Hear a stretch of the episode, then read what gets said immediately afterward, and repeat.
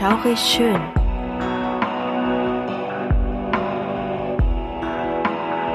Gruselstunde per Anhalter. Der einzig wahre Podcast, der dir das Gruseln lehrt.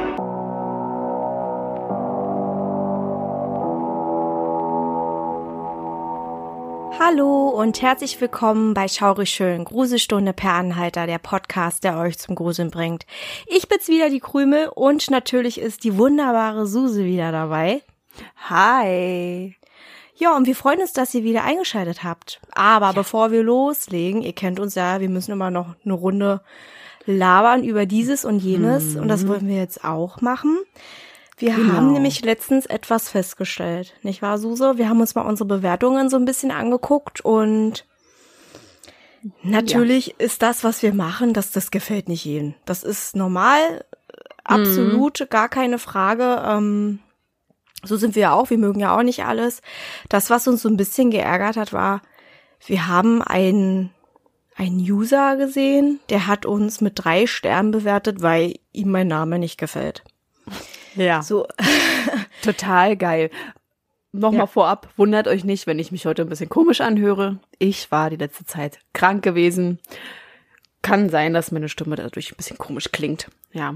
Aber Richtig. ja, es gab jemanden, der hat uns mit drei Sternen bewertet, weil Krümel einfach Krümel heißt. Ja.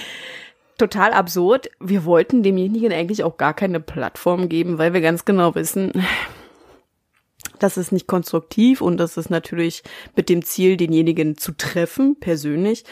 Aber ich möchte noch mal etwas klarstellen. Jedenfalls diejenigen, die uns schon von Anfang an verfolgen und auch zugehört haben, die wissen, dass der Name Krümel eigentlich von mir kommt. Ja. Ja. Krümel und ich haben uns damals im Fachabi kennengelernt. Da war sie 16 oder ich 17 und da ist dieser Spitzname entstanden. Und als wir diesen Podcast gemacht haben, haben wir uns überlegt, wir brauchen ein Pseudonym. Genau. Und da hat's einfach besser gepasst oder perfekt gepasst, dass Krümel einfach Krümel heißt. Und Krümel heißt seit 16 Jahren für mich Krümel und nie, wie ihr richtiger Name ist, den ich jetzt hier nicht nenne. Und ja. jeder aus meiner Familie und in einem Umkreis weiß, wer Krümel ist. Wenn ich irgendwie sage, ja, hier, Punkt, Punkt, Punkt, die wissen nie, wer das ist, weil Krümel einfach bei mir Krümel ist. Richtig. Und das wollten wir einfach so lassen. Ähm, dein richtiger Name, den werde ich jetzt ja auch nicht nennen. Den mhm. haben wir auch nur so leicht abgewandelt, kann ich ja zumindest so mal sagen.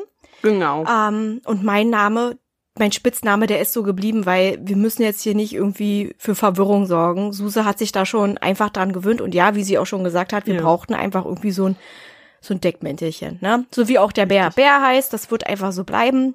Genau, genau. Und ich habe diesen Namen einfach wegbekommen, weil ich einfach auch, wie du mal gesagt hast, wie so ein kleiner Krümel bin. Ich bin quirlig, ich bin klein. ja. Und ich habe den einfach aufgestempelt bekommen. Und äh, du nennst mich so, deine Familie nennt mich so. Ich heiße aber auch nur bei dir so. Na? Ja, richtig. Das ist so geblieben. Das ist so der Kosename, den du mir gegeben hast. Das wollten wir jetzt hier einfach auch nochmal sagen, auch an die Leute, die jetzt noch nicht so die Geschichte dazu kennen. Und das hat uns schon so ein bisschen verärgert, weil ich als Zwölfjährige bezeichnet wurde und als Haustier. Na, dass das ein Name für Haustiere ist, was ich auch ein bisschen albern finde, weil manche Haustiere heißen Klaus oder Dieter oder ja. Hänschen und das sind auch ganz normale Namen, die auch Menschen Richtig. bekommen natürlich und ich finde das jetzt einfach, also ja. Man hat mich halt eben so betitelt und man hat auch gesagt, dass das peinlich ist für eine erwachsene Frau, aber ein Spitzname bleibt, egal wie alt man ist, Leute. Genau, das wollte ich auch gerade sagen. Spitznamen hat man bekommen im bestimmten Alter Ne? Und wenn man Richtig. sich über Jahrzehnte lang kennt, bleibt dieser Spitzname bestehen. Egal, ja. ob die Person 60 oder 12 ist. Ne? Also es wird sich nicht ändern. Du wirst auch mit 60 noch bei mir Krümel heißen. Ja, also. ich weiß. Und da bin ich auch stolz drauf. Und ja, ja, du hast schon gesagt, wir sollten eigentlich dem nicht so viel Beachtung schenken, aber irgendwie hat's mich getroffen. Weil A, ja. habe ich mir nicht selber ausgesucht, B, bin ich stolz darauf, dass du mich so nennst. Und C, hat das nichts mit einem Alter zu tun. Und ich finde das auch ein bisschen dreist, uns deshalb drei Sterne zu geben, weil jemand sagt, ich mag deinen Namen nicht. Ey, das ist aber auch so eine ja. Sache, weißt du, den, den, hast du einfach. Das ja. ist total unfair. Da, da hat man schon so gemerkt, derjenige wollte einfach nur stänkern. Aber es hat uns trotzdem irgendwie dazu bewegt, euch einfach auch nochmal aufzuklären. Also diejenigen, mhm. die es noch nicht so wissen. Genau, und die vielleicht ein bisschen später eingestiegen sind, weil wir erzählen es ja nicht in jeder Podcast-Folge, warum du Krümel heißt bei mir Genau. und ich bei dir Suse. Ich muss aber auch ganz ehrlich sagen, ich hätte auch gar keinen anderen Namen in diesem Podcast nennen können. Ne? Also das muss man Nee. erstmal im Gehirn umswitchen, dass ich dich dann auf einmal anders nennen soll. Also das klappt Nein. nicht. Das klappt nicht, das ist doch okay. Also, wir wollen einfach erstmal noch anonym bleiben. Es ist auch okay so, ne? Und deshalb hat das auch super gut gepasst. Und bevor wir da jetzt hier irgendein Hexenwerk draus machen und du dann jedes Mal überlegen musst, wie hieße, ach so, nee, und dann habe ich mich wieder qua- verquatscht, dann müssen wir das wieder irgendwie rausschneiden. Ist Ja. doch blöd. Also lassen wir das gleich so. Wem's nicht passt, der hat Pech. Der schaltet Ja. woanders ein. So eine Podcast, Richtig. der ihm eher passt, der vielleicht auch passende Namen hat, vielleicht auch noch eine passende Stimme, die ihm gefällt. Das sind halt so eine Sachen, die kann man nicht beeinflussen. Stimme, Nee. Aussehen, Namen, den hat man bekommen, als man auf die Welt kam oder die bekommt man von jemandem, der einem nahe steht und das sind Sachen, da kann man keine Persönlichkeit von beurteilen. Genau, richtig. Und ja, also wir haben ja auch gemerkt, dass diese Person auch generell ganz gerne mal gestänkert hat und Oh ja. irgendwelche Sachen bewertet, wie du schon gesagt hast, die man einfach nicht bewerten kann. Ich habe die Stimme, die ich habe. Ich atme nun mal. Das gehört dazu. Also es gab auch Podcaster, die wurden aufgrund ihrer Art und Weise, wie sie atmen, bewertet. Also das ist wirklich schon lachhaft. Aber trotzdem muss man das einfach auch nochmal betonen, dass das nicht fair ist und dass man solche Sachen einfach hat. Ja, richtig. Genau. Und dass sich vielleicht die Leute, die jetzt hier einschalten, die diesen Kommentar gesehen haben, dass sie sich davon nicht beeinflussen lassen. Wir sind ganz normale Menschen. Krümel ist auch ein ganz normal, eine ganz normale Frau, die ganz normal redet und ist kein zwölfjähriges Mädchen. Richtig. Und bin auch kein Haustier, also nicht, dass ich wüsste. Ja, Ja. das bist So, du nicht. genau. So. Und jetzt wollten wir auch noch mal so ein bisschen auf unsere heutige Folge anspielen. Wir haben nämlich eine recht lange Folge geplant, ne? Genau, nach langem haben wir mal wieder eine lange Folge geplant. Die beinhaltet tatsächlich auch diesmal zwei Fälle, weil wenn die Folge nämlich online geht, es ist Freitag der 13. Also Richtig. wann hat man mal die Chance, eine Episode online zu stellen? Am Freitag, den 13. Und das Thema passt einfach zu unserem Podcast und daher haben wir uns gedacht, wir machen so ein kleines Special draus und nehmen gleich zwei Fälle. Genau. Genau, wir haben nicht so oft die Chance, da hast du recht. Ja, also höchstens dreimal im Jahr. Und da muss man auch immer gucken, ob man da nicht schon irgendwas anderes geplant hat, beziehungsweise ob man da vielleicht auch Urlaub hat oder ähnlich. Ne? Wir werden ja auch hin und Ja. wieder unsere Podcast-Urlaube machen. Das ist nun mal Genau. so. Da müssen wir alle durch. Ja. Und ob das überhaupt in unseren Zyklus passt, ne? Wir laden ja, Ja. immer nur alle zwei Wochen Genau. hoch. Und da könnte man es ja auch zufälligerweise verpassen, ne? Richtig, deswegen. dieses Jahr Glück. Wir haben Glück, genau. Und da wollen wir jetzt auch mal gleich durchstarten. Also ja, genau, Freitag der 13. Allgemeines. Ich würde sehr gerne hören, was du dazu zu sagen hast, Suse. Ja, sehr gerne Krümel. So genau ist nicht klar, wieso Freitag der 13. als Unglückstag gilt. Jedenfalls gilt die Zahl 13 schon lange als Unglückszahl. Wahrscheinlich, weil sie die erste Zahl nach der 12 ist, die in vielen Kulturen besonders heilig ist. Ne? Also wie die zwölf Apostel, zwölf Monate und zwölf Tierkreiszeichen. Am letzten Abendmahl nahmen auch zwölf Personen teil, Jesus und seine elf Jünger. Der 13., der dazu kam, war Judas, der Jesus verriet. Er stürzte ihn also ins Unglück. In der nordisch-germanischen Mythologie sind es zwölf Götter, die zusammen den Tod des Gottes Baldo betrauern. Loki kennen wir ja alle, ne? Tom Hiddleston sage ich einfach nur. Wow. Wow, ist der 13., der dazukommt und über den Tod von Baldur spottet. Er war es auch, der den Tod zu verantworten hatte. Als Strafe fesselte man ihn an einen Felsen. Loki war so wütend, dass er den Weltuntergang heraufbeschwor. In einigen Religionen ist die 13 aber eine Glückszahl, zum Beispiel im Judentum. Auch in Japan gilt die 13 als etwas Positives. Und auch der Freitag tatsächlich ist ein Unglückstag, besonders im Christentum und viele können sich ja denken, warum. Ja. An einem Freitag sollen Adam und Eva von der verbotenen Frucht gekostet haben. Und zudem ist Jesus an einem Freitag gekreuzigt worden, dem anschließenden Karfreitag. Wahrscheinlich ist daher beides in Kombination quasi der Supergau. Theorie zum Freitag, den 13. aus der Geschichte. Der große Börsencrash am 13. Oktober 1929 soll den Freitag, den 13. als Unglückstag hervorgerufen haben. Richtig. Und dieser Börsencrash sorgte dafür, dass sehr viele Menschen eine Menge Geld verloren und sich auch das Leben nahmen. Nachforschungen ergaben aber, dass sich alles schon am 12. Oktober 1929, also an einem Donnerstag, entwickelte. Daher wurde diese Erklärung bezüglich Freitag der 13. irgendwann über Bord geworfen. Dann noch eine Erklärung, die in Frage kommen könnte. An einem Freitag, den 13. wurden die Pariser Tempelritter verhaftet und der letzte Großmeister Jacques de Molay, der Legende nach an einem Freitag, den 13. verbrannt worden sein. Auch sehr interessant. Hm.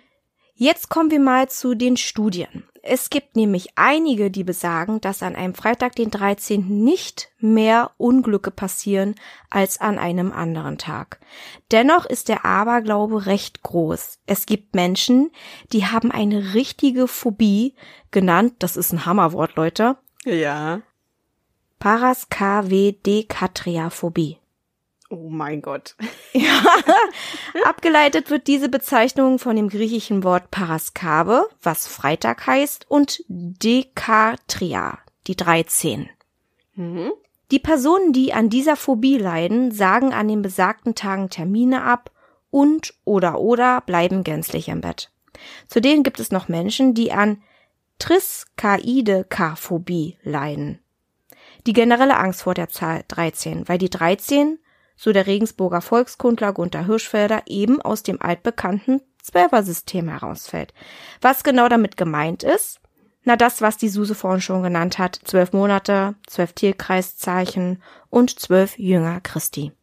Jetzt kommen wir mal zu den zwei Fällen, die an einem Freitag, den 13. passiert sind. Als erstes sprechen wir über das Wunder der Anden. Wir beschäftigen uns bei diesem Fall mit dem Flugzeugunglück des Fuerza Aérea Uruguaya Flugs Nummer 571 am 13. Oktober 1972. Die Maschine des Typs Fairchild Hiller FH 227 zerschellte in 4000 Metern Höhe an einem Berghain in den Anden. Von den 45 Passagieren, davon fünf Besatzungsmitglieder, überlebten nur 16 sind sehr wenig. Die ja. 40 Passagiere waren Mitglieder, Angehörige sowie Betreuer der Rugby Union Mannschaft Old Christians Club. Diese zählten mit zwei Meisterschaftssiegen 1968 und 1970 zu den erfolgreichsten Uruguays. Sie wollten im chilenischen Santiago ein Freundschaftsspiel absolvieren. Die Reise begann dann am 12.10.1972 in Montevideo. Jedoch mussten sie aufgrund schlechter Wetterverhältnisse einen Zwischenstopp in Mendoza einlegen. Nach einer Übernachtung in einer Unterkunft ging es am nächsten Tag dann endlich weiter. Der nächste Tag, wir beachten, 13.10., mhm. ein Freitag. Da die maximale Flughöhe der Maschine nicht ausreichend für die auf der Strecke liegenden Berggipfel war, musste sie diese im Süden umfliegen. Daher flogen sie erst einmal auf der argentinischen Seite Richtung Süden, also nach unten, mhm. und drehten dann zum Überflug der Anden nach Westen. Nach Überquerung der Anden sollte dann auf der Höhe der chilenischen Stadt Curico nach Norden Richtung Santiago gewendet werden.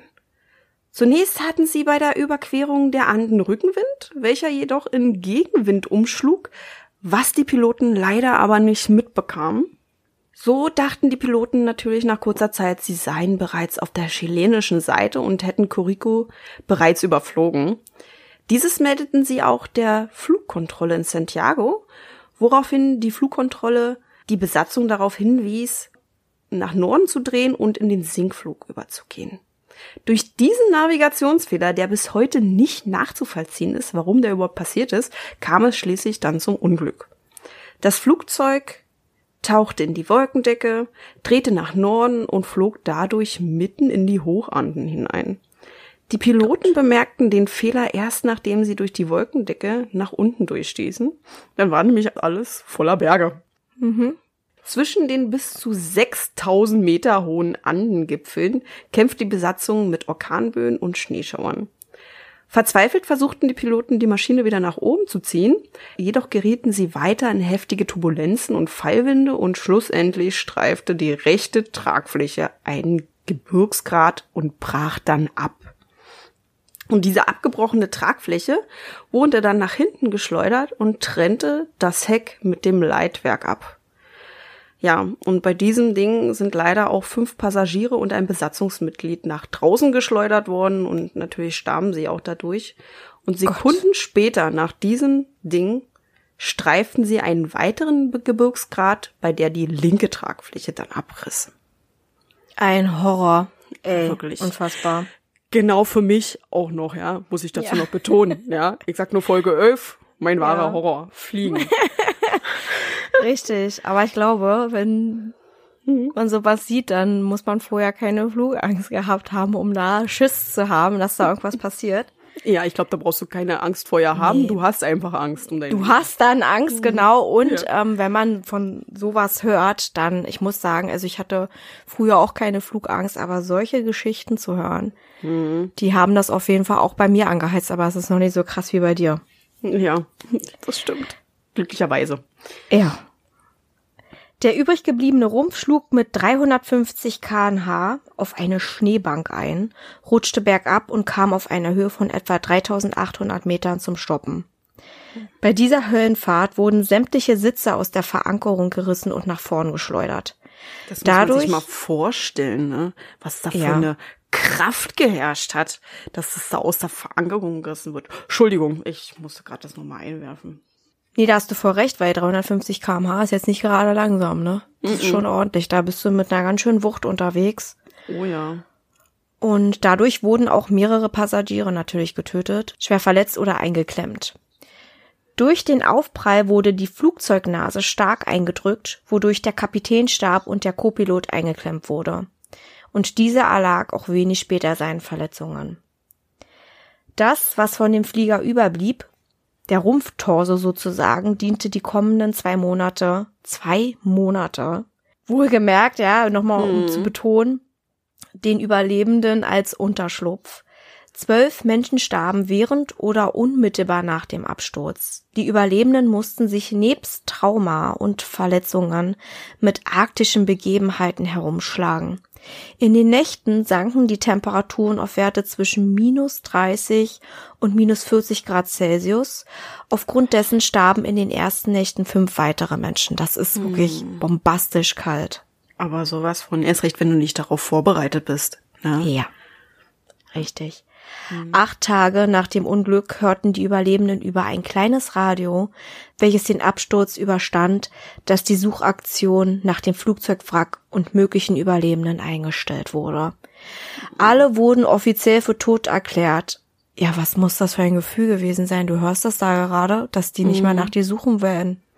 Das ist äh, grauenvoll. Du bist da in dieser Eishölle gefangen, hast keine Nahrungsmittel, keine Klamotten, die dich irgendwie andersweise warm halten und dann sagt man einfach, ja, du bist tot. Man wird nicht weiter nach dir suchen. Ja, ganz das, toll. Ja, das ist eine aussichtslose Situation. Also da kannst du dir auch gleich einen Strick geben.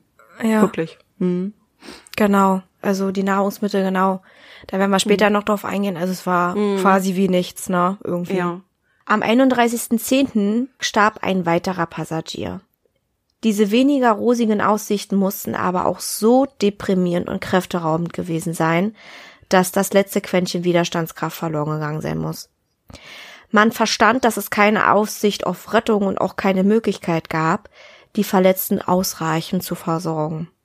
Zudem hatten alle, wie wir schon gesagt haben, keine passende Kleidung dabei, um mhm. sich vor der aggressiven Kälte zu schützen und auch die Nahrungsmittel schwanden rapide. Also sie hatten wirklich sehr wenig und was genau, das mhm. werden wir euch auf jeden Fall noch sagen. Also es war ja. wirklich für die Leute und für die Zeit nix. Nee, absolut nicht. Am 31.10. überraschte, als wäre das alles nicht schon genug gewesen, eine Lawine die schlafenden Überlebenden. Das forderte acht weitere Todesopfer. Darunter waren auch der Mannschaftskapitän sowie das letzte Besatzungsmitglied, welches aufgrund eines Nervenzusammenbruchs nicht imstande war, die Passagiere nach dem Absturz zu umsorgen. Dann kam tatsächlich eine zweite Lawine, die den Flugzeugrumpf verschüttete. Zwei ganze Tage verschanzten sich die Überlebenden unter der Oberfläche, um sich vor allem vor einem heftigen Schneesturm zu schützen. Mitte November erlagen zwei weitere Personen ihren Verletzungen. Am 11. Dezember war das letzte Todesopfer zu beklagen, welches aufgrund einer Blutvergiftung starb. Mhm. Ja, und mehrere der Überlebenden wagten natürlich auch Expeditionen, um Rettung zu holen. Wir haben ja schon gehört, die wurden offiziell als tot erklärt und es wird keiner kommen, um sie zu retten. Daher gingen sie auch in mehrere Richtungen und hofften auf Zivilisation zu treffen. Dabei drohten ihnen auf den Wegen der Kältetod, der Sturz eventuell in eine Gletscherspalte oder gar Schneeblindheit. Derjenige, der damit nichts anzufangen hat, was Schneeblindheit ist, ähm, durch die Reflexion der Sonne auf diesem Schnee kann die Hornhaut und die Bindehaut im Auge verbrennen. Das ist sowas wie ein Sonnenbrand auf der Haut, nur im Auge. Ja, das genau. muss man genau. sich mal vorstellen. Und ähm, diese Verbrennung klingt erst innerhalb von 24 bis 48 Stunden ab. Also du bist dann quasi fast zwei Tage blind. Aber wenigstens heilt's. Ich ja. dachte erst, als ich das gelesen habe, die sind dann blind. Ja. Aber dass es erstmal vorübergehend ist, ist es auch schrecklich, aber zumindest Gibt's ja, aber es kann Hoffnung. ja immer wieder passieren, ne, weil du ja weiter das in dieser stimmt. Schneehölle bist, ne? Also ja. heißt, du hast zwei Tage nur dieses Blitzen und dieses Blinde vom Auge, ne? Dann, dann heilt es wieder ab und dann kann es gleich wiederkommen, weil du ja immer noch in dieser Schneehölle gefangen bist. Ja, vor allem, wenn du halt eben da irgendwo gefangen bist. Ist ja nicht so, dass du dich mal eben zu Hause irgendwo hinlegen kannst und wartest, bis es vorbei ist. Du bist ja, ja da noch richtig, mittendrin. Richtig. Und der Schnee wird nicht verschwinden. Der bleibt nee. in diesen Höhen bestehen, ja. Oh Mann, ey. Ja, und zudem war die dünne Luft, die in diesen Höhen herrschte, hindernd für größere Anstrengungen. Ne? Also du hast da sehr, sehr schnell die Puste verloren. Parado, Canessa und Vicentin, also das sind sehr geile Namen. Wir haben sie jetzt einfach mal so ausgesprochen. Ja. Ich hoffe, das ist auch richtig. Ich habe es leider nicht mehr geschafft, sie mir anzuhören, aber ich denke mal, Parado und Canessa ist schon richtig zählten zu den Personen mit der besten körperlichen Verfassung nach dem Absturz. Ne? Also die hatten die wenigsten Blessuren, Verletzungen und die waren auch noch gut in Kraft. Und diese fanden auch in drei Kilometer Entfernung vom Rumpf das fehlende Heck. Und sie hofften, mit der Batterie aus dem Heck das Funkgerät aus dem Cockpit in Betrieb zu nehmen, damit sie Hilfe rufen können. Leider funktionierte dieses aber nicht, da das Funkgerät Wechselspannung benötigte. Wären sie aber an jenem Tag weiter in diese Richtung gelaufen, also Richtung Osten, da wo sie auch das Heck gefunden haben, wären sie nach circa 29 Kilometer an ein leerstehendes Hotel angekommen. Und auch wenn es leer stand, war dort genügend Proviant, erste Hilfekästen und Kleidung. Och Mann. Das ist sehr ärgerlich. Aber 29 Kilometer, die erstmal laufen, ne? Ja, ohne Nahrung, fett, ja. ohne Schutz. Ja, und es ist ja nicht 29 Kilometer geradeaus. Das ist ja 29 Kilometer bergauf, bergunter, bergauf, bergunter, ne? Also. Ja, das kräftezehrend hoch 10 und, ja. ja. Ja, und 62 Tage nach dem Absturz am 12. Dezember begaben sich die drei auf eine weitere Expedition. Sie wollten den 4650 Meter hohen Gipfel überqueren, der da direkt ist, und hofften dahinter die grünen Täler Chiles vorzufinden. 4650 Meter. Mhm. Hm, also ist schon echt ein Hammer. Nach drei Tagen hatten sie diesen völlig erschöpft erreicht, nur um ein Panorama mit schneebedeckten Bergen vorzufinden. Also Och, nichts Mann. mit grünen chilenischen Tälern. Jedoch wollten sie natürlich nicht aufgeben. Sie wollten weiterlaufen, da sie in der Ferne zwei Gipfel gesehen haben, die nicht mit Schnee bedeckt waren. Und genau dort hofften sie auf Zivilisation. Ja, und damit sie ausreichend Nahrungsvorräte haben, schickten sie Vizintin wieder zurück zu den anderen und liefen ohne ihn weiter. Dazu muss man noch sagen, der hat das innerhalb von einem Tag zurückgeschafft. Ja, also die Strecke, die sie drei Tage gebraucht haben, für die sie drei Tage gebraucht haben, hat er innerhalb von einem Tag zurückgelegt. Ja, war ja. alleine. Ja, er war alleine, genau. Hat kein Ballast mit. Und ich denke, bergab ist es auch leichter als bergauf. Das kommt auch. Kommt auch noch hinzu. Wenn du mutig Ja. bist, rollst du, ähm, ja. Oh mein Ich Gott. jetzt nicht getraut oder, ja, baust dir irgendeinen provisorischen Schlitten oder irgendwas. Ja, das hätte es wahrscheinlich auch gebra gebracht, ne? Aber da erstmal einen Baum finde ich, weiß ja nicht, ob das da überhaupt irgendetwas gibt. Das war auch wirklich nur ein Witz. Ja, ich weiß, ich weiß. Ja, auf jeden Fall nach zehn Tagen des Wanderns durch die Schneehülle kamen sie an der unteren Schneegrenze an und trafen dort endlich auf Zivilisation. Sie trafen nämlich dort auf einen Hirten. Dieser übergab die entkräfteten Männer einen weiteren Hirten, der sie mit Essen versorgte. Und während diese mit Essen versorgten, ritt der erste Hirte, es wird kompliziert, zur nächstgelegenen Straße und stieg da in einen LKW ein, der ihn bis nach Puente Negro fuhr, wo er denn die Polizei verständigte. Endlich. Am Ja. 22. Dezember machten sich zwei Hubschrauber auf dem Weg zur Absturzstelle. Parado musste mitfliegen, da er der Besatzung die Absturzstelle zeigen musste. Ne? Ist auch nicht so einfach zu finden. Ja. Klar. Leider konnten sie am ersten Tag nur sieben Überlebende mitnehmen, da die Ladefähigkeit der Hubschrauber nicht ausreichend war. Ja, die restlichen mussten also zurückbleiben. Da waren aber Sanitäter und Andinisten mit bei. Ja, Andinisten, da hatten wir ja schon eine schöne Diskussion gehabt. Was sind Andinisten? Also wir denken, das ist sowas wie Alpinisten, die es auch bei uns gibt, ne? also Bergsteigerprofis, die ähm, Koryphäen in Höhen sind und ich denke mal, die helfen auch so bei ja, Bergungen in Höhen mit Lawinen und sowas. Hm, na, die kennen sich da aus. Genau. Ich habe erst so gedacht, äh, was ist denn das? Dachte erst so ein Tippfehler, weil wir müssen dazu noch sagen, Suse hat diesmal tatkräftig die Folge ausgearbeitet. Ich habe nur so ein bisschen gemacht und Suse hat da wirklich sich ganz doll mit den Fällen herumgeschlagen und musste dann erstmal nachhaken, was ist denn das? Habt ihr noch nie gehört? Ja, Ja. und Suse hatte dann die Idee und das klingt auch recht ähm, logisch, finde ich, was du da sagst. Danke. Ja, ist so. Ja.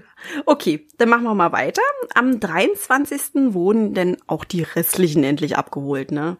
Im Krankenhaus stellte das medizinische Personal fest, dass alle Opfer stark unterernährt waren, aber nur lediglich einer von ihnen befand sich in einem kritischen Zustand, der medizinische Betreuung forderte. Ne? Also sie waren zwar unterernährt, aber nicht so stark, dass sie da unter Beobachtung sein mussten, ne? dass der Zustand dort gefährdet ist. Und es gibt einen Grund dafür. Ja, das gibt einen Grund dafür und der ist auch ziemlich heftig.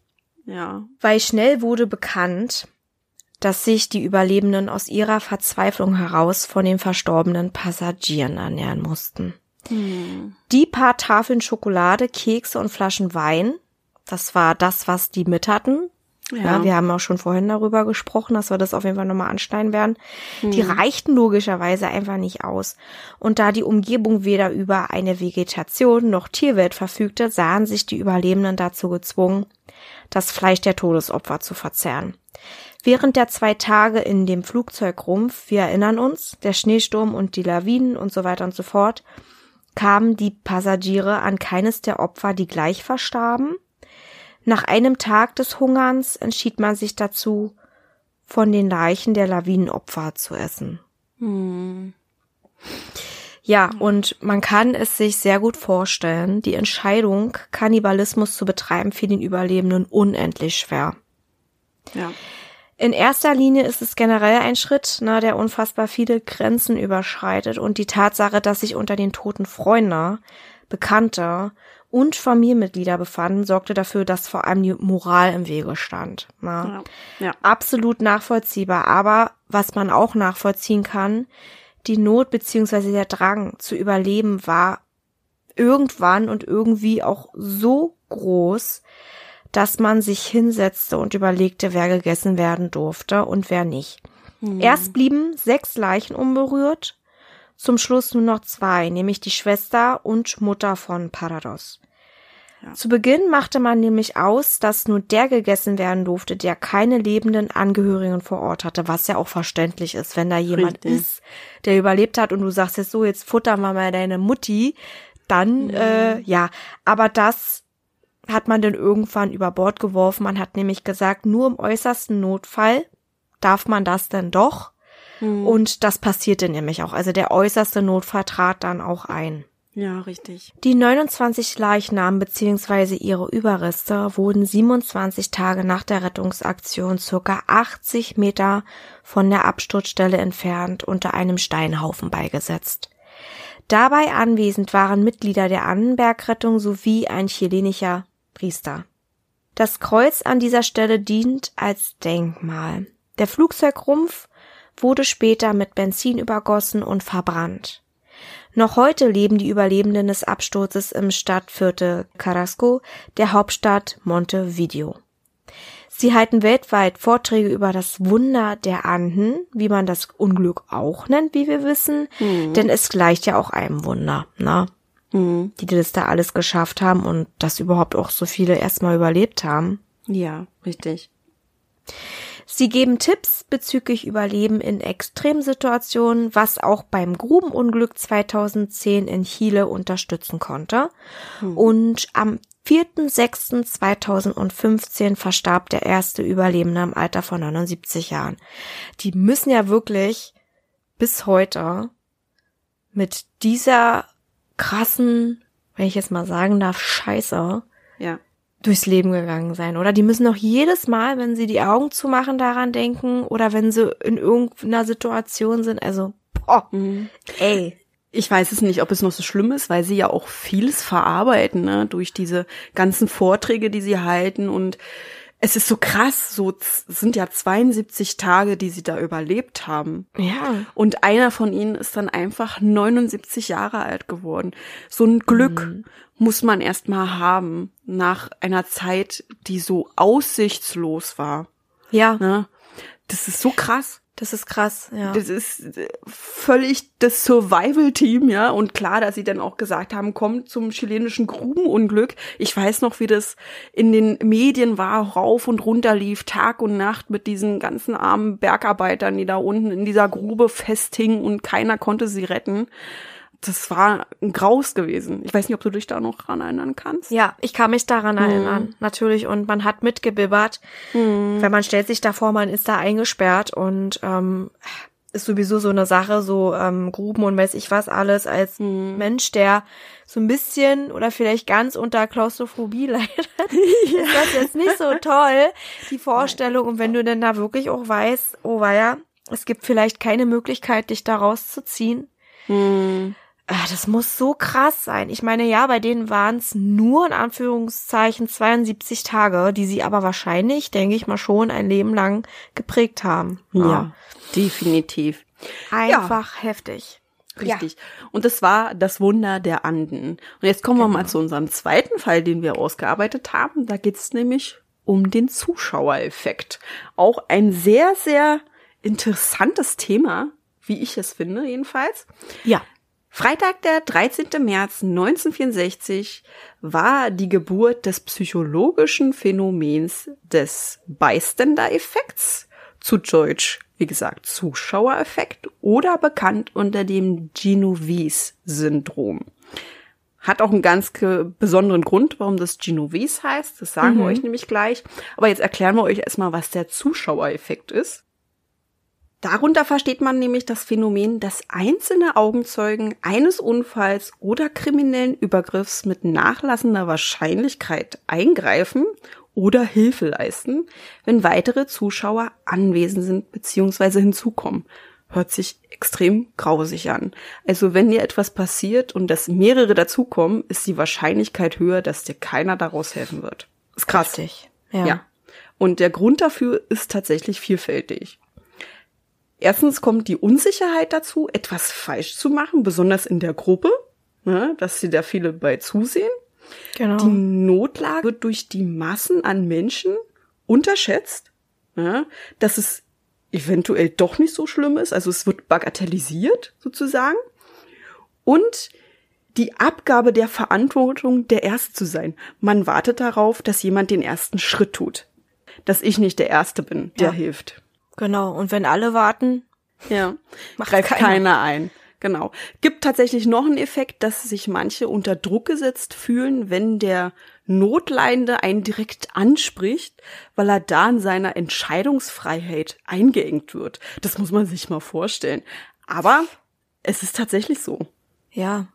Ja. Man möchte mit der ganzen Sache nicht involviert oder involviert werden. Das ist so krass. Ja. Kann man sich auf jeden Fall nicht vorstellen, wie das ist, wenn man selber da so Opfer ist und nach Hilfe bittet. Genau. Ja.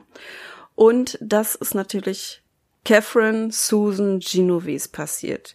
Diese wurde am frühen Morgen des 13.03.64 von Winston Mosley erstochen, während mehrere Zeugen dabei tatenlos zusahen. Deswegen das Genovese-Syndrom. Catherine, eher bekannt unter dem Namen Kitty, wir werden sie auch weiterhin so nennen, mhm. wurde am 7. Juli 1935 in Brooklyn, New York City geboren. Sie war das älteste Kind von Rachel und Vincent Genovese. Und das sehr kontaktfreudige junge Mädchen war aufgeschlossen, wortgewandt und interessierte sich für lateinamerikanische Musik und Tanz. 1954 schloss sie dann die Highschool ab und im selben Jahr wurde die Mutter Zeugin eines Mordes in der Stadt. Und so entschied sich die Familie für einen Umzug nach New Canaan in Connecticut. Ja, Kitty, die damals 19 Jahre alt war, entschied sich in New York City zu bleiben. Sie hatte ihre Freunde dort, sie hat sich da ein Leben aufgebaut und sie wollte nicht weg. Ist mhm. ja auch klar. 1964 arbeitete sie als Barmanagerin äh, der Eve's 11th Hour Sports Bar und teilte sich eine Wohnung mit ihrer Freundin Mary Ann Silonko. Es stellte sich tatsächlich nach dem Übergriff heraus, dass sie mit dieser auch in einer Beziehung war. Ja, also sie war homosexuell. Am frühen Morgen des 13.03.64 fuhr Kitty nach Hause und parkte ihren Wagen um 3.15 Uhr circa 30 Meter von ihrer Wohnung entfernt. Als sie gerade auf dem Weg zu ihrer Wohnung war, wurde sie von Mosley angegriffen und er stach ihr zweimal mit einem Jagdmesser in den Rücken. Und ja. sie schrie auch gleich, oh mein Gott, er hat mich erstochen, Hilfe, Hilfe, Hilfe. Also sie war nicht leise gewesen, sie hat auch wirklich geschrien. Und in einem zehnstöckigen Apartmenthaus gingen dann die Lichter an und ein Anwohner öffnete sogar das Fenster und rief, dass er das Mädchen in Ruhe lassen soll. Mosley rannte dann zu seinem Auto und fuhr vorerst weg. Andere Anwohner sagten aus, sie dachten, der Lärm käme von einer beliebten Eckbar, die um diese Uhrzeit eigentlich schloss. Gegen 3.30 Uhr schleppte sich Kitty um die Ecke des Gebäudes in einen Vorflur des Hintereingangs. Man kann sich das so ein bisschen vorstellen wie, ähm, ja, so ein Vorflur, wo ein bisschen Kinder wegen hingestellt werden. Ne? Also ich habe mich immer gefragt, was das ist, ein Vorflur dort, mhm. weil die Tür zum eigentlichen Wohngebäude und zum Treppenhaus, die war verschlossen. Also es ist einfach ein Vorflur zum eigentlichen Flur, zum Treppenhaus. Vielleicht ist so ein bisschen Abstellfläche, vielleicht da noch Briefkästen oder sonstiges, irgendwie ja, sowas, ne? Genau, genau. Und ja, da die Tür ja natürlich abgeschlossen war, konnte sie sich auch nicht in Sicherheit bringen. Sie war schwer verletzt, war aber außer Sichtweite derjenigen, die diesen Vorfall beobachtet hatten und wussten, dass sie eigentlich Hilfe benötigte. Ja, jetzt kommt das recht makabere in dieser Geschichte, was ich echt krass fand. Während Kitty da in diesem Hausflur lag, wartete ihr Angreifer einige Blocks entfernt in seinem Auto und beobachtete, ob die Polizei kam. Nach einer Weile des Wartens waren keine Polizisten in Sicht und er entschloss tatsächlich zurückzukehren. Ja, mit einem Hut getarnt, also es war ein Hut mit ein bisschen breiter Krempe, ne, dass man so ein bisschen sein Gesicht nicht sah, suchte er systematisch erst den Parkplatz, ein nahegelegenes Bahnhofsgebäude ab und dann den Wohnkomplex. Und dann fand er Kitty tatsächlich am hinteren Eingang. Abermals attackierte er die junge Frau mit einem Messer, vergewaltigte sie und stahl 49 Dollar. Ja, und Schnittwunden an ihren Händen deuteten darauf hin, dass Kitty um ihr Leben gekämpft haben musste. Oh Gott, ey. Da denkst du, ja. du bist jetzt sicher? Hm. Und keiner kommt. Richtig. Gegen 3.50 Uhr wurde die Polizei vom Zeugen Carl Ross angerufen. Dieser hatte den Lärm mitbekommen, die Wohnungstür geöffnet und sofort wieder geschlossen. Da Ross homosexuell war und dies damals tatsächlich verboten, wollte er nicht von seinem eigenen Telefon aus anrufen. Unter keinen Umständen wollte er in die Sache verwickelt werden und Ärger mit den Behörden bekommen.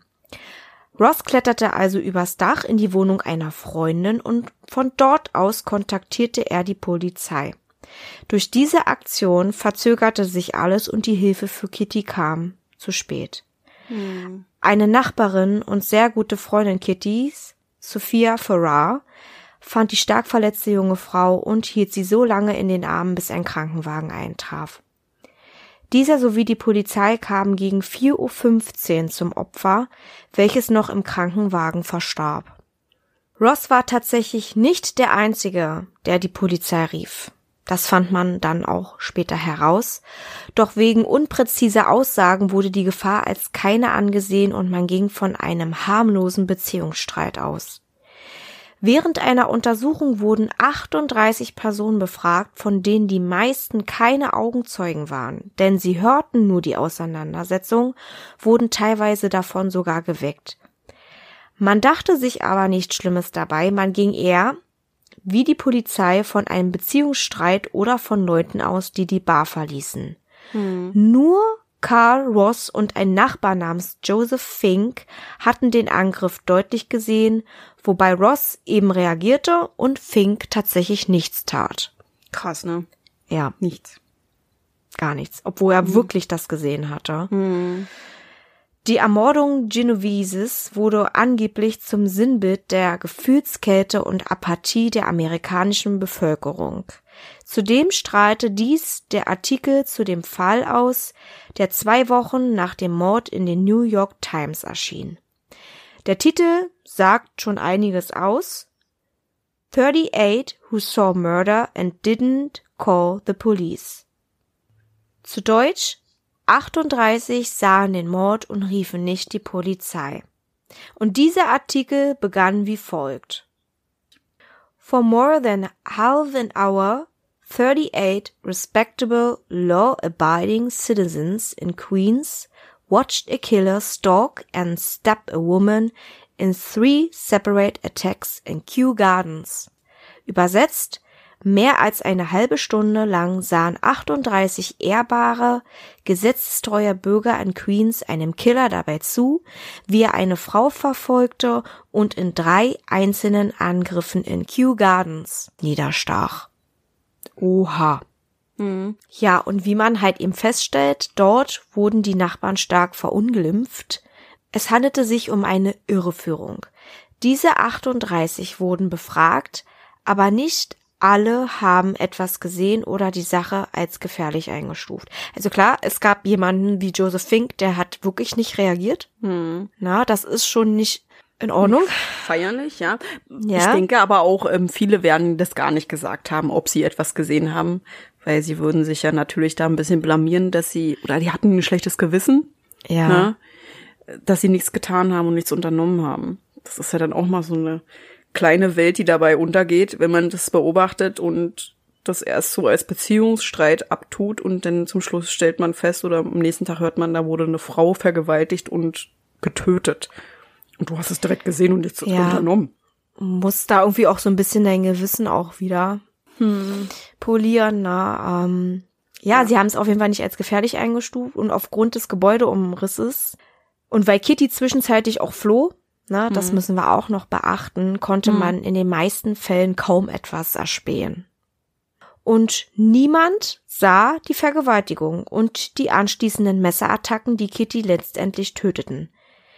Die Aufmerksamkeit, die die Medien dem Mord schenkten, führte dazu, dass das Telefonmeldesystem vom NYPD, also dem New York Police Department, reformiert wurde. Vorher wurden die Anrufer wirklich häufig falsch weitergeleitet.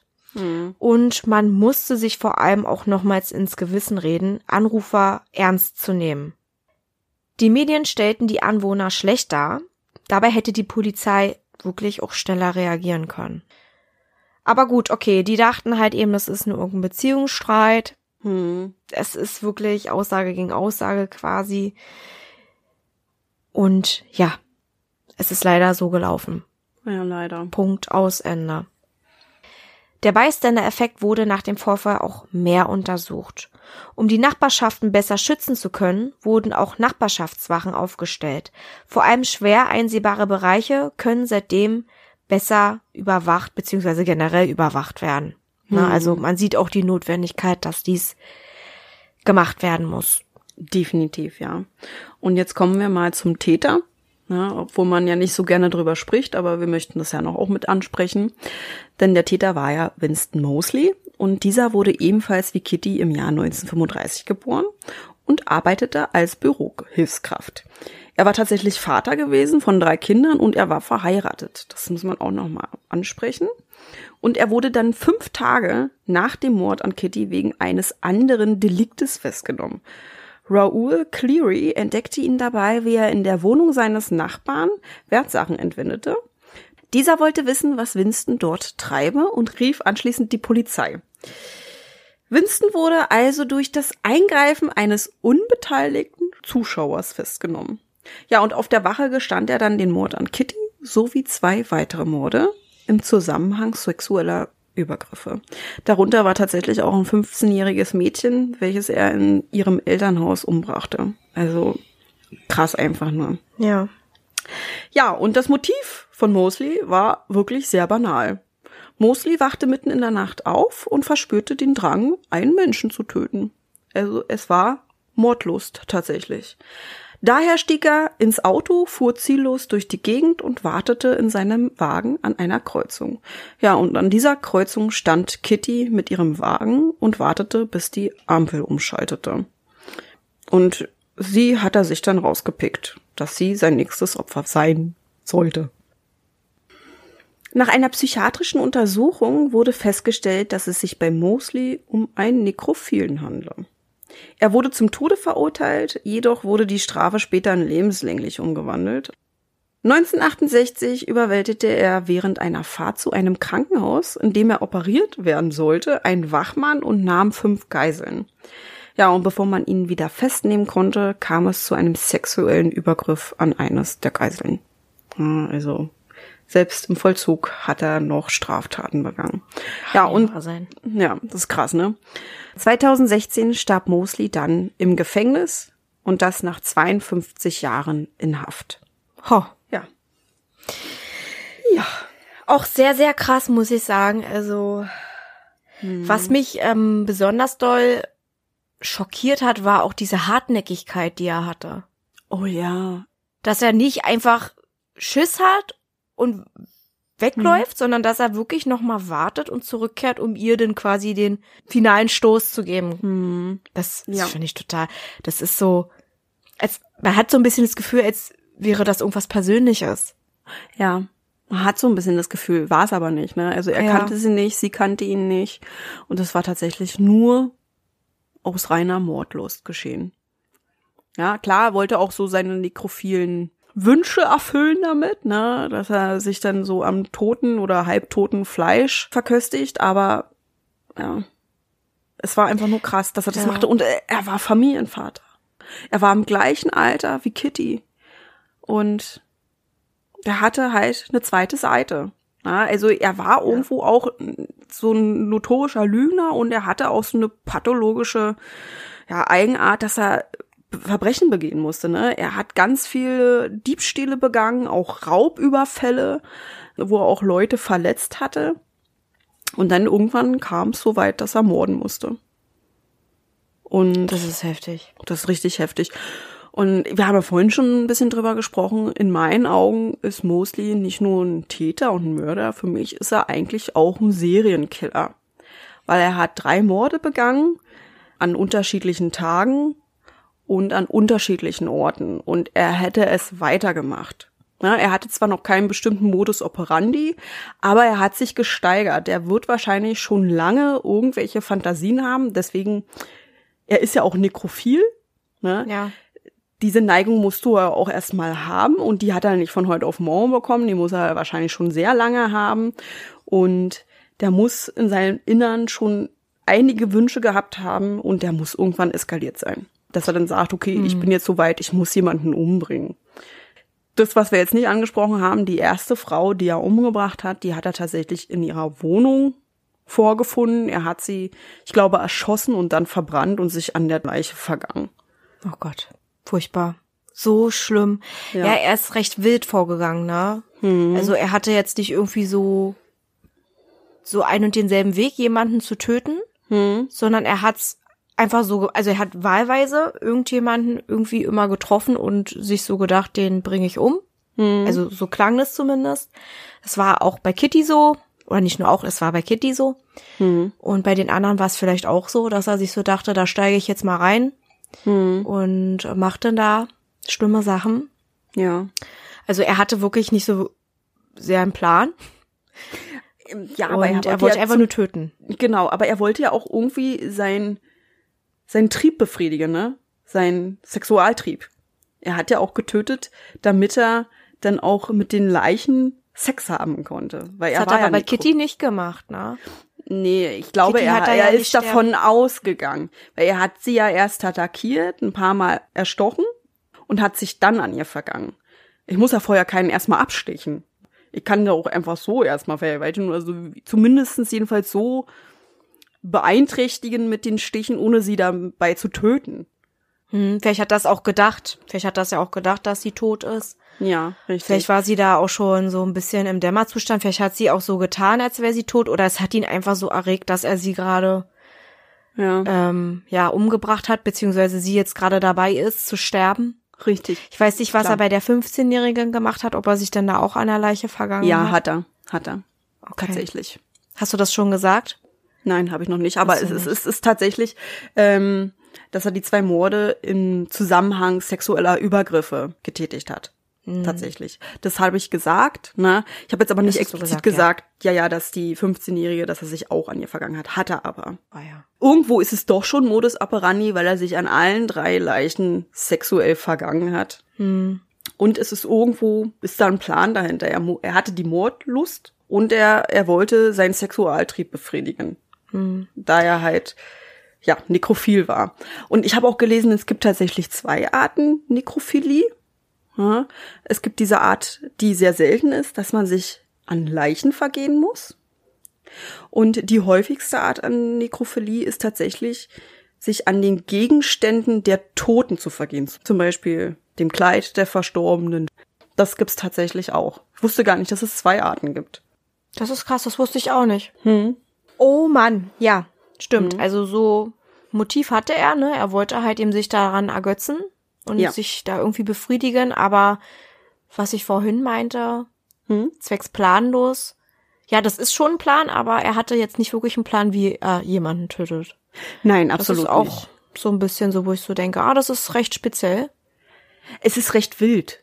Ne? Hm, genau, Durch wild. dieses Wilde wirkt's sehr planlos und er hat sich ja auch wahllos ein Opfer ausgesucht. Ne? Es ist auch so Genau. typisch Serienkiller. Ich gehe einfach auf die Straße, fahre sinnlos umher und pick mir da irgendein Opfer aus, das ich überfallen kann, töten kann und mich da einer Leiche vergehen kann. Macht Genau, nicht was er jeder sieht. Serienkiller, aber er hat so getan. Ja. Aber es ist so eigentlich auch recht häufig so, dass sie dann gucken und sagen, jo, die, die oder den. Na, und Genau. das war's dann. Ja. Oh weia. Oh Gott. Stellt man sich so vor. Ja, gut, dass man ihn gestoppt hat und auch so schnell, ja, schnell will ich nicht sagen, aber man hat ihn dann Mhm. ausfindig gemacht, ne? Er hat sich in eine Situation begeben, die ihn das Genick gebrochen hat. Hm. Wollte ich sagen, das war eigentlich eher, so zufällig, ne? Die haben ihn jetzt nicht gesucht und gesagt, der ist dort und das war der, sondern er hat es dann irgendwann gestanden auf dem Polizeirevier, aber Grund war ja ein anderer. Richtig. Und zwar der Drang zum Klauen. Hm. Das, das ist ja auch noch so ein Drang, den er innehatte. Mhm. Erinnert mich tatsächlich so ein bisschen an den Nightstalker, muss ich ganz ehrlich gestehen. Ja, der hatte auch diesen, diese, diesen Drang zu klauen und in irgendwelche fremden Häuser einzusteigen. Klar hat er die Leute erstmal vergewaltigt und dann umgebracht. Manchmal war es Mhm. auch andersrum, aber es erinnert mich so ein bisschen daran, ne? Das hat was, dieses in, in die Häuser einsteigen oder auch das mit dem Mädchen, ne? Das hat ja der Mhm. Night Stalker auch gemacht. Der ist ja dann einfach leise in die Häuser eingestiegen, Mhm. hat dann da die Frauen überrascht Ja. ähm, hm, und hat dann häufig auch das, den Drang gehabt zu klauen, weil er halt eben damit auch ein bisschen Geld machen wollte. Hm. Ist schon echt. Ja, es hat Ähnlichkeit, hast du recht. Ja, und er hätte wahrscheinlich weitergemacht. Er hat ja dann schon angefangen zu töten und ähm, ich weiß nicht, wie groß diese Abstände waren, aber das hat ihm einfach einen Kick gegeben und der hätte einfach weitergemacht. Ja, also gut, dass sie ihn stoppen konnten. Dass er dann einfach aufwacht und sagt, och, heute würde ich gerne mal jemanden umbringen. Wieder einmal. Ist ja dann das dritte Opfer gewesen. Richtig. Das richtig. ist, das, das sagt doch schon aus, dass er da wirklich krank ist. Hm. Und dass das wahrscheinlich auch nicht, und auch, dass er im Gefängnis dann immer wieder so den Drang hatte. ja, Ja, und dass er dann definitiv. irgendwann da Geisel nahm und jemanden dann da sexuell angegriffen hat. Hm. Ey. Ja. Ganz, ganz heftiger Fall. Also ähm, ich muss auch dazu sagen, Suse hat beide gefunden bezüglich Freitag der 13. Und ich habe gesagt, ähm, klingt beides gut, wollen wir nicht beides machen. Und ich muss sagen, da hast du auf jeden Fall auch tolle Arbeit geleistet. Hat mir sehr gut Dankeschön. gefallen. Hat mir auch sehr viel Spaß gemacht, wieder mit dir diese Folge aufzunehmen. Hm, fand ich auch, Fand ich fand ich auch sehr interessant. Ich finde auch beide Fälle wirklich sehr interessant. Ich habe erst gedacht, zu diesem ersten Fall mit dem Wunder in den Annen gibt's nicht so viel. Ich weiß nicht, wie ich zu dieser Annahme kam, aber es gibt unglaublich viel Material. Na, es gibt Bücher, es gibt Filme. Also wenn euch das wirklich interessiert und ihr da ein bisschen mehr wissen wollt, wir haben das ein bisschen recht oberflächlich behandelt. Na, wir sind jetzt nicht noch weiter in die Tiefen gegangen, weil das würde tatsächlich unsere Episode ein bisschen sprengen. Aber ihr könnt euch das ruhig angucken. Ne? Es ist super interessant. Es gibt auch noch mal extra von den Überlebenden auch immer separat irgendwelche Berichte, was sie dort erlebt haben, was sie da durchgemacht haben, was passiert ist. Ich kann mir vorstellen, in diesen 72 Tagen, wie sie da in dieser Eishölle gefangen sind oder waren, ist unglaublich viel passiert. Na, das kann man eigentlich gar nicht wiedergeben in einem Podcast. Das stimmt, so wirklich die Gefühle und so, die sie währenddessen hatten. Das kann man sich vorstellen, aber das haben wir jetzt nicht genau rangenommen, weil das ist auch nochmal wichtig zu wissen, wie sie denn da saßen und mit der Entscheidung und Kannibalismus und so weiter und, und so fort. Ähm, Ja. Da gibt's, ja, wie du schon gesagt hast, ich habe auch mal so ein bisschen rumgestromert, da gibt's super viel, auch was sie wirklich dafür Gedankengänge hatten, was ja auch immer sehr interessant ist. Wie gesagt, man kann sich das meiste denken. Aber wenn man das dann wirklich nochmal so liest, wie derjenige, ja, also derjenige kann das doch noch besser ausdrücken. Ja, richtig. Und man kann das noch viel besser nachvollziehen. Also, ja. Ja. Ja. Ähm, willst du denn noch über den, über das Wunder der Anden noch ein bisschen philosophieren? Hast du dann noch irgendeinen Gedankengang oder? Außer, dass ich den Fall auch super krass fand und wir den vor allen Dingen auch nehmen wollten. Also nicht nur, weil er so interessant ist, sondern weil auch dieser Flug 401 sehr gut ankam. Mhm. Ja. Und weil wir ja beide ähm, solche Sachen auch sehr krass finden. Mhm. Ja, ich will einfach nur sagen, es ist einfach nur heftig. Einfach nur heftig. Alles. Der Absturz, das, dieser Kampf ums nackte Überleben, dieser Kannibalismus. Es ist ja alles mit bei. Es ist ja wirklich alles dabei, ja. Und das fand ich einfach nur so krass. Also ich muss sagen, ich habe vorher vielleicht ein bisschen darüber gehört und wusste gar nicht, dass das, dass das wirklich so heftig, also klar, natürlich ist es heftig, wenn man so ein bisschen darüber hört, denkt man sich auch schon so, oh. Aber das, was Ja. man dann noch so weiter herausgefunden hat, wie lang das eigentlich wirklich ging und Ja. mehr Details, das war schon so heftig. Ja, sehr, sehr heftig. Was, was sagst du? Ich find's auch krass, ne? Erstmal dieses Glück zu haben, diesen Absturz zu überleben und denn doch in diesem Unglück zu sitzen, als tot erklärt zu werden und dass niemand kommt, um dich zu retten. Das ist irgendwie paradox. Das, das hebelt sich gegenseitig aus. Das Glück, überleben zu dürfen und das Pech, dass keine Rettung kommen wird. Diese Kombination, die ist einfach so krass. Stimmt, das fand ich auch noch sehr heftig, dass du denn auch noch selber dafür sorgen musst, dass man dich findet, dass man wieder nach dir sucht. Mhm. Ne, dass du dich wieder so ins Leben rufst und sagst, hey, hallo, wir müssen gerettet werden, wir brauchen dringend Hilfe, wir haben auch viele Verletzte. Und dann auch noch die Sorge mit dem Essen. Und du hast ja dann auch noch nicht mal irgendwie da irgendwelche Tiere gehabt, wie wir erfahren haben, die du erlegen konntest oder irgendwelche Pflanzen, die du hättest essen können. Nicht? Da war nichts. Außer Also, Schnee. du hattest schon Glück, dass du das überlebt hast, aber wiederum total Pech, weil dann wirklich die Hölle ausbrach. Hm. Na, ja. also erstmal, dass du auch sowieso mit deiner Trauer umgehen musst. Hm. Ja. Dann die Frage, essen wir jetzt unsere Toten oder nicht, weil wir haben keine Nahrungsmittel mehr. Dann die Leute suchen nicht mehr nach uns, wir müssen nach Hilfe suchen, wir haben keine passende Kleidung, mhm. wir haben keinen keinen Unterstupf so wirklich, nur diesen Rumpf hier. Mhm. Oh Gott, das ist einfach, also ja, wie gesagt, geballte Ladung von Unglück und Horror. Ja, richtig. Und was für ein Zwiespalt du sein musst, psychisch gesehen, ne? Ähm, ob es doch besser gewesen wäre, wenn du gestorben wärst ne, nachdem du ja. gehört hast, keiner rettet dich, anstatt zu überleben und der Tod wäre dir gewiss gewesen.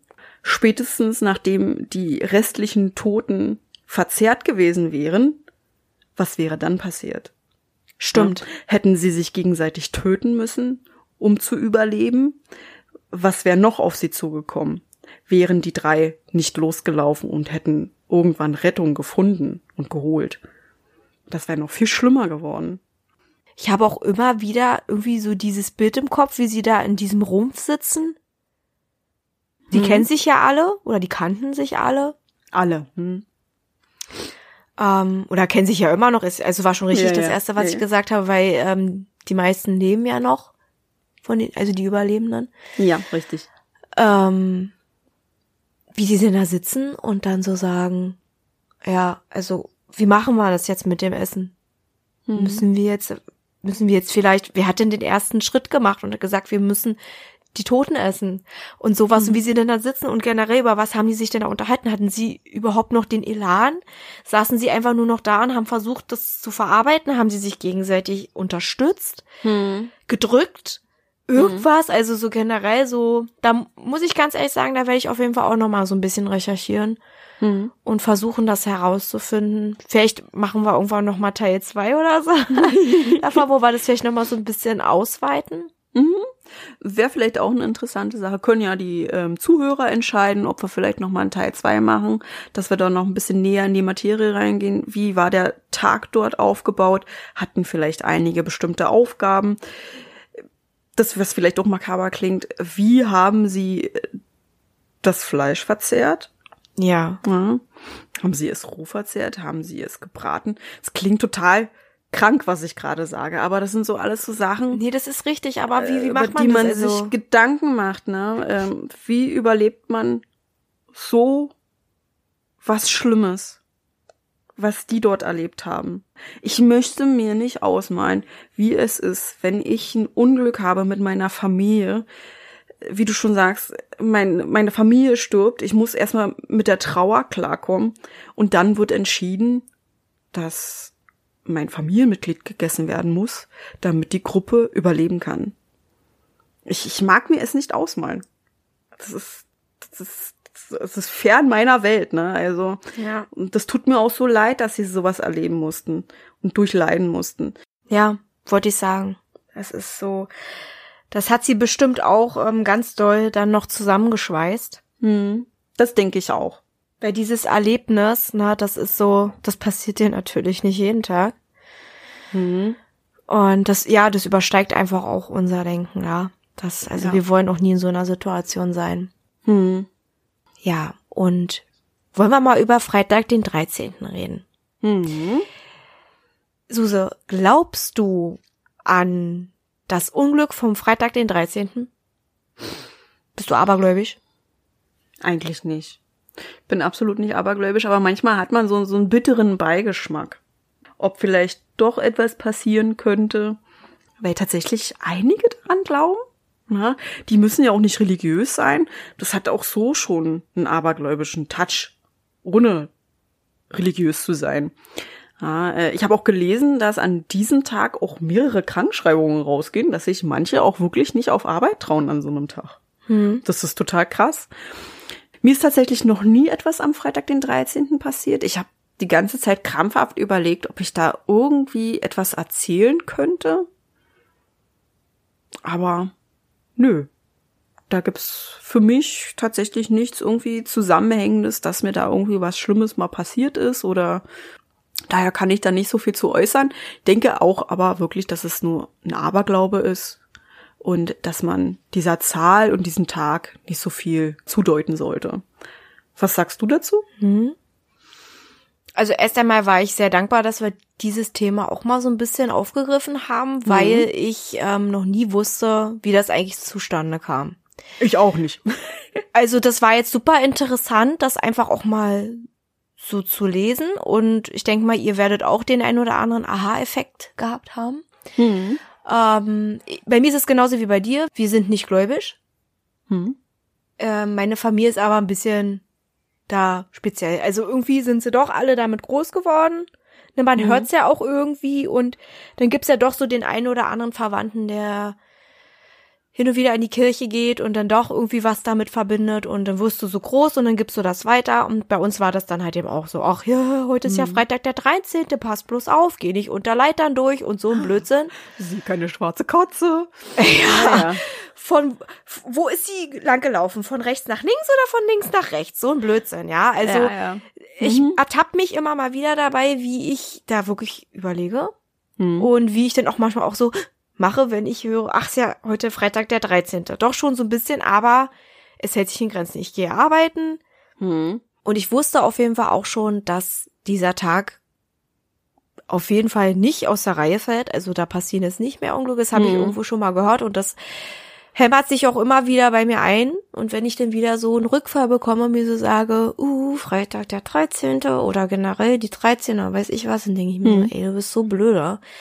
Die Zahl oder sonstiges, die werden dir nichts tun. Bleib ganz Nein. locker. Es ist erwiesen, dass es einfach nur ein Tag ist wie jeder andere und Mhm. ja, man kann daran glauben, man kann nicht daran glauben. Ähm, ja, also es hält sich noch in Grenzen, Hm. Muss ich sagen. Und was wir, glaube ich, gar nicht gesagt haben, der Freitag, der 13. kommt höchstens dreimal im Jahr vor. Das stimmt. Hm. Genau. Minimum einmal, höchstens dreimal. Genau. Und dieses Jahr ist es, glaube ich, nur einmal. Deswegen passt es auch so gut, dass wir dieses Thema mit perfekt. aufgegriffen haben. Genau. das ist perfekt, genau. ja. ja. Ja.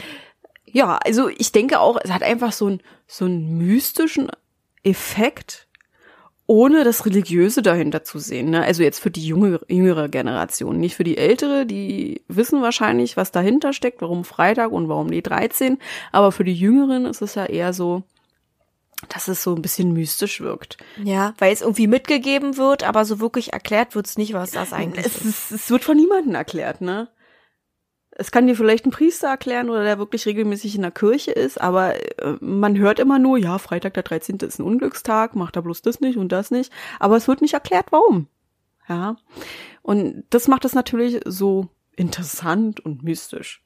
Und ja, wenn man jetzt mal darauf zurückgreift, dass ja auch die Filmindustrien diesen Tag nutzen, ne, sag einfach nur mal Freitag der 13. Reihe, Mhm.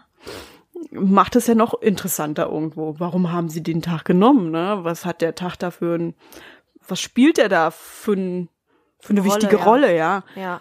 Ja.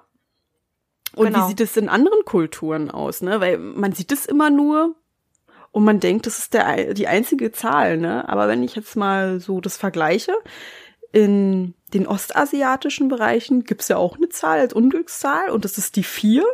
Ich weiß nicht, ob du davon schon mal gehört hast. Nee. Nee. Und ähm, die vier hört sich tatsächlich im Chinesischen an oder gleicht dem Wort Tod. Oh, Das ist okay. voll krass. Und wenn du zum Beispiel in China bist und in einem Fahrstuhl steigst, wirst du an den Tasten niemals eine vier finden. Die ist immer leer. Echt, ja? So wie bei Ja. uns meistens die 13 fehlt. Ja, richtig. Komisch, war? Ja. Das ist krass. Aber die sind da ein bisschen abergläubischer als wir jetzt Europäer, würde ich mal sagen. So eingeschätzt. Die sind da noch ein bisschen, noch ein bisschen mehr auf Werte und Religion und ja. Aber da ist es wirklich krass. Ja, wenn du mit der vier kommst, nee, das ist Unglück und hier und da. An was ich mich auch noch irgendwie erinnere, wenn man sagt 13 und Unglückszahl. Stephen King hat ja diese Kurzgeschichte Zimmer 1408 geschrieben. Davon gibt's ja. natürlich auch einen total tollen Film, ähm, Oh, den wir super gerne gucken. Ne? Hm. Ah, ich liebe den Schauspieler. Oh, ja. Also generell die Story ist Och, er kriegt jetzt schon wieder Gänsehaut. Also ich finde es sehr gut gemacht und ich habe mir auch diese Kurzgeschichte durchge... Ich glaube, es war eine Kurzgeschichte. Mhm. Das war, glaube ich, im Kabinett des Todes mit drin. Also diese Geschichte. Und da geht es tatsächlich auch um die Magie der Quersumme. Also wenn man die Quersumme aus 1408 nimmt, also 1 plus 4 plus 0 plus 8 ergibt das ja auch die 13. Mhm. Und da spielt King ja auch speziell auf die 13 an. Mhm. Und ähm, ja, natürlich passieren, Spoilerwarnung, in diesem Film beziehungsweise in, in dieser Kurzgeschichte auch ganz schlimme Dinge in diesem Zimmer. Ja. Daran musste ich auch denken. Und da wurde ich auch mit konfrontiert und ich habe das Kabinett des Todes gelesen, da war ich ungefähr 17, da war ich nämlich mit einer Freundin von, von uns Hm? im Urlaub zusammen. Ich glaube, du weißt, wen ich meine. Ja, ich weiß. Ich weiß. Mhm. Und da habe ich ihr sogar auch davon erzählt, aber die war gar nicht so begeistert wie ich. Also ich habe dieses Buch verschlungen. Da war auch noch mal so eine ähm, Geschichte mit drinne, glaube ich, die handelte vom Selbstkannibalismus und äh, also echt gut geschrieben. King, wie ihr ja vielleicht schon wisst. Kannibalismus? Also Ja. er verzehrt sich quasi selber. Ja, Oh, richtig. krass. Mhm. Mir ist so, mir ist irgendwie so, es, ich kann mich jetzt auch gerade täuschen, aber ich glaube, es ging Hm? um jemanden, der da auch auf einer Insel ge ähm, gestrandet ist und ähm, ja. Ah, okay, gut. Okay. Denn irgendwann, er hat im Möwen gejagt und naja, gut, also will ich jetzt nicht weiter drauf eingehen. Und dieses Buch ist auch einfach der Knaller. Also ich habe es verschlungen im Urlaub und leider waren da nicht sehr viele Leute anwesend, die das mit mir geteilt haben. Als ich das erzählt habe, dachten sie sich so, "Ugh." ähm, aber ja, ist total gut. Total sind auf- interessant. Ja. Ja, aber es gibt Leute, die mögen das nicht. Mhm. Und ähm, jedenfalls, was ich eigentlich sagen wollte, wie viele schon wissen, Suse und ich sind auch Stephen King-Fans. Mhm.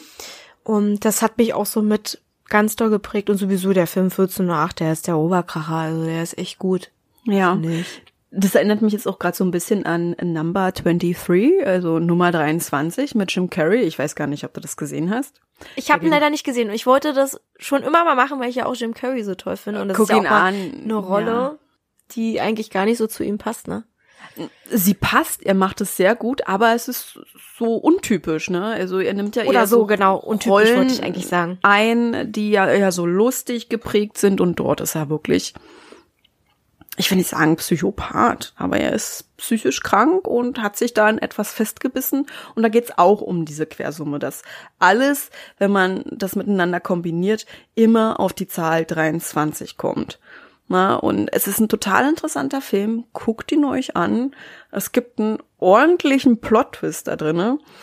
Ja, ähm, und Jim Carrey macht seinen Job. Wirklich super. Ich guck den super gern. Ich hatte damals auch die DVD, hab sie irgendwie jemanden gegeben und nie wieder zurückbekommen. Und Gott sei Dank hat Amazon ihn in seinem Repertoire. Wie es aber auch häufig bei dir gesehen. ist, ne? Wie Ja. es auch häufig bei dir ist. Ich werde so oft gefragt, hast, hast du vielleicht dieses Buch? Hast du diese DVD? Wo ist das? Habe ich es vielleicht meiner Schwester gegeben? Ey, es ist so schlimm. Ey, aber es ist auch voll gemein, aber du bist nicht die Doofe, sondern diejenigen, die es dir nicht zurückgeben. So hätte ich das auch mal so sagen. Alles gut, alles gut. Ja, manchmal vergibt man. Es ist wie, ist wie mit Tupperdosen. Man vergibt etwas und kriegt es nie wieder zurück und nach zwei Monaten, drei Monaten oder nach einem Jahr ist es vergessen und irgendwann kommt es wieder hoch. Und man sagt, hm, du hattest doch mal. Ja, Ja. und so war das mit diesem Film. Und einmal damals mit meiner, äh, mit meiner Videokassette, VHS, wer es noch kennt. Mary Riley.